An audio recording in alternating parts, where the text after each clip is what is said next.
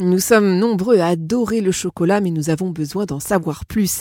Et pour faire le point, j'ai invité Magali Paré, fondatrice de Miam Nutrition. Bonjour Magali. Bonjour Céline. Magali, le chocolat peut déclencher des migraines chez certaines personnes. Alors vrai ou faux? Alors c'est faux. Hein. Toutes les études n'ont pas réussi à trouver de différences significatives hein, entre les crises de migraines induites par la consommation de chocolat et un placebo. Donc dans l'ensemble, ce qu'on peut dire aujourd'hui, c'est qu'il n'y a pas suffisamment de preuves que le chocolat est un déclencheur de migraine. Le chocolat qu'on trouve euh, aujourd'hui n'a plus grand-chose à voir avec les tablettes de notre enfance. Alors en disant ça, je pense notamment à tous les ajouts que l'on fait, hein, c'est-à-dire aromatisés, rocher, caramel, citron, même épices, etc. J'en passe et des meilleurs. Alors est-ce que c'est vrai ou faux? Bah, Je dirais que c'est plutôt faux parce que sans bonne fève de cacao, pas de bon chocolat, Céline. Hein. Et la traçabilité du chocolat reste encore difficile aujourd'hui, hein, notamment en raison de l'existence de nombreux intermédiaires entre la plantation et le consommateur. Certaines marques hein, développent des chocolats pure origine ou de cru, fabriqués d'ailleurs avec des fèves hein, issues du même pays, de la même région, voire de la même plantation. Et dans cet esprit, certains chocolatiers hein, euh, sélectionnent eux-mêmes les exploitations d'où proviennent leurs fèves afin de maîtriser totalement le goût de leurs produits. C'est ce qu'on appelle euh, dans la pratique le bean to bar. C'est une expression qui signifie littéralement de la fève à la tablette.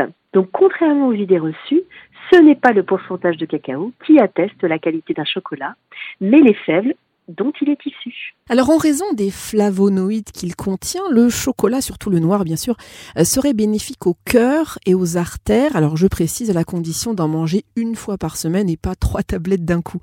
Vrai ou faux Magali? Alors je dirais que là encore, une réponse dans la nuance.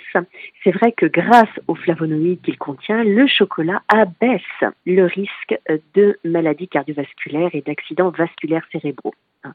Euh, parce que les antioxydants aident en effet à maintenir la souplesse des artères et à limiter les risques euh, d'astérosclérose. Mais là encore, c'est la dose qui fait le poison, Céline. Hein. Donc effectivement, eh bien un petit peu, mais pas trop. Et puis euh, il faut là encore réfléchir dans la globalité de son assiette, euh, de son alimentation, avec un, équilibre mesuré et mesurable. Alors une tablette de chocolat, c'est finalement beaucoup plus de sucre que de cacao.